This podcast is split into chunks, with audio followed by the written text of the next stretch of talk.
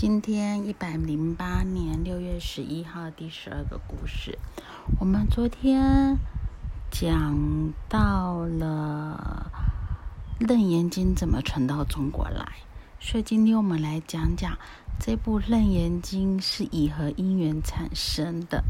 那在讲《楞严经》之前啊，先讲说每一部经呢。都有他们的发起众，所谓的发起众就是一定有一个会问释迦牟尼佛以何因缘发生了什么事啊？那佛陀就为他解说一些法要，就如同呃《金刚经》，那他的发起众就是须菩提啊，就问他因如因无所住而生其心，讲这些空的道理。所以《金刚经》的发起众呢，就是须菩提。那相对的呢，这个《楞严经》的这个发起众啊，就。以和因缘讲述这部经，那就是阿难尊者。所以，我们今天呢来讲讲阿难。阿难尊者，我们都知道佛陀有十大弟子，那这十大弟子呢，每一个都有一个特殊的专长。第一，就例如就是智慧第一的舍利佛，然后有是呃，然后修苦行的这个迦摄尊者，诸如此类，就是都有这十个有名的弟子呢，好都有分别，他们很厉害的这个很厉害，可能因为过去过去生所持的这个福田，以至于他在遇到佛陀的时候，他这个果报现前，这个善的果报现前，就是有个很厉害的一个。才能强项，可应该可以这样子说。那这个阿难尊者最厉害的是什么呢？就叫做多闻第一。所谓的多闻呢，就是呃，释迦牟尼佛所说的任何的法，他。阿难永远都记得起来，不会忘记。所以呢，就是以前的祖师大德是怎么称赞阿难尊者？有一个偈子，就是面如镜满月，眼若青莲花，佛法如大海，流入阿难心。就是佛陀的。佛陀有三十二相，那相传说阿难就有三十相，所以他的脸呢，就是阿难基本上是一个大帅哥。如果我们今天到道场里面呢，有看到大殿里面啊，释迦牟尼佛，然后他的左右旁边会有两个侍者，在释迦牟尼佛的左手边呢，大部分都是迦摄尊者。好，迦摄尊者，然后迦摄尊者，你会看他的身形就是比较有一点老态，然后就是呃有一点那个。就是瘦弱那种，好会有看到骨头，因为迦摄尊者修的是陀陀行，陀陀行就是苦行。那在释迦牟尼佛的这个右手边呢，你就会看到阿难尊者是一个非常年轻俊俏的，就是很帅的一个尊者，这就是阿难尊者。那阿难跟佛陀啊差了几岁呢？这个阿难尊者出生那一天呢，刚好就是释迦牟尼佛成道的那一天，夜睹明星而正道的那一天。那呃，有的说释迦牟尼佛正道是二十九岁，有人说是三十五岁，但是因为这个，因为那时候的立法没有很明确，所以其实我们不管是三十五岁或者是。呃，接接近三十岁的释迦牟尼佛成道，然后那时候阿难生出来了，刚好同一天，所以阿难他的名字呢就有这个庆喜欢喜的这个意思，就是刚好释迦牟尼佛成道，刚好阿难生出来。那阿难又是释迦牟尼佛这个世尊的谁呢？就是他以前还没成佛之前，叫悉达多太子，他是谁？阿难的哥哥亲哥哥就是。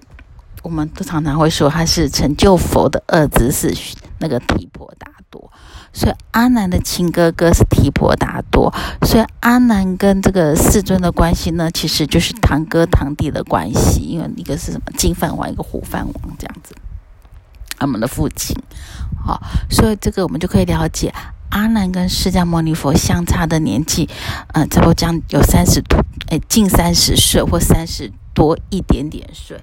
所以，世尊把阿难看成，其实就可以看成是他的小孩这样子，三十几岁。所以，其实释迦牟尼佛对阿难是非常的好，就如同会把他当小孩这样在教育他。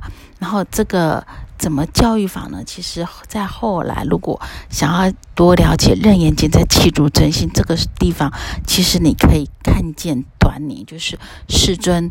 真的很像是一个父亲在教一个孩子，把他诱发那个七住七处真心，这个心到底是在哪里？在内呢，还是在外呢？好，这个是如果对认眼睛比较有兴趣的话，可以，诶，未来可以去做这个研读策略这样子。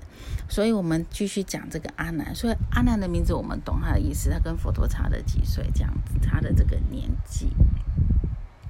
那阿难为什么会这么聪明呢？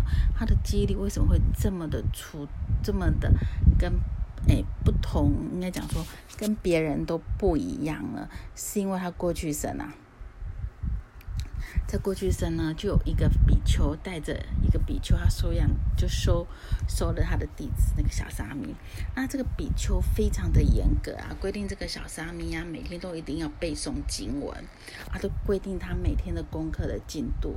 那如果这个沙弥呢每天都可以把工作进度给完成，功课进度给完成，这个他的师傅啊，这个这个比丘就会非常的。高兴。那相反的呢？如果说今天沙弥呢，他没有完成功课，那比丘就会就会就会很严厉的这个指导他这样子。所以今天这个沙弥呀。好，就会非常的苦恼。他很希望自己可以多花一点时间来多阅读这些经典，但是呢，这个沙弥啊，不仅是要念书，他还要去托钵，为他每天的这个一一那个饮食啊，一定要去托钵，还要托钵给他的师傅。如果说今天托钵耽误了时间，所以他就必须要饿肚子。好，那如果今天拖到播了，很快拖到播，拖到人家有供养的话，他就多很多的时间可以赶快把作业完成。那有一天啊，就在拖播的路上啊，这个沙弥啊就一直拖不到食物，那心中又很担心又很害怕，就是怎么办？我拖不到食物，我就要饿肚子。那我因为拖不到食物，相对我的时间拉得很长，所以我就没有足够的时间完成我今天的功课。然后就想一想，完全没有办法完成功课，师傅老老比丘，比丘呢就会严厉的这个指导他。他想着想着呢，就开始边走边哭。啊，那这边走边哭的路上呢，就遇到了一位长者。那长者就看到一个小沙弥这边走边哭，他就引发他的好奇心。长者就问那个沙弥说：“你为什么这么难过啊？”然后沙弥就把他难过的缘由就跟这个长者讲。长者说：“OK，好，没问题。你以后每天都来我家托钵，我每天都供养你食物。那你你就不用担心你做不完功课啦。所以你只要托了钵，就固定我每天都会供养你食物，那你就足够的时间去完成你的作业。你的师傅规定你的经文的进度了，这样子。”不是都皆大欢喜嘛？所以沙弥就很开心啊。他每天都要到长者的家门口，长者就请，就会拿一些供养他的食物给他。那小沙弥就很开心，就拿着钵赶快回去，然后就是有食物了。那就有非常足够的时间完成师傅规定他的作业。那他的师傅就看到小沙弥最近就很认真呐，学业经文呐，这个佛法遭遇突飞猛进，就很开心啊，这样子。所以当时这个小沙弥的师傅呢，就是后来的定光佛。那然后而沙弥就成为后来我们现在我们的本就是释迦牟尼佛，就是悉达多太子世尊。那至于这个长者是谁呢？这个长者啊，这个至于这个长者是谁呢？就是帮你看长者就是阿难尊者，因为他供养了这个供养了这个小沙弥的这一些，让他饮食无忧，让他得以得以好好的学习经文。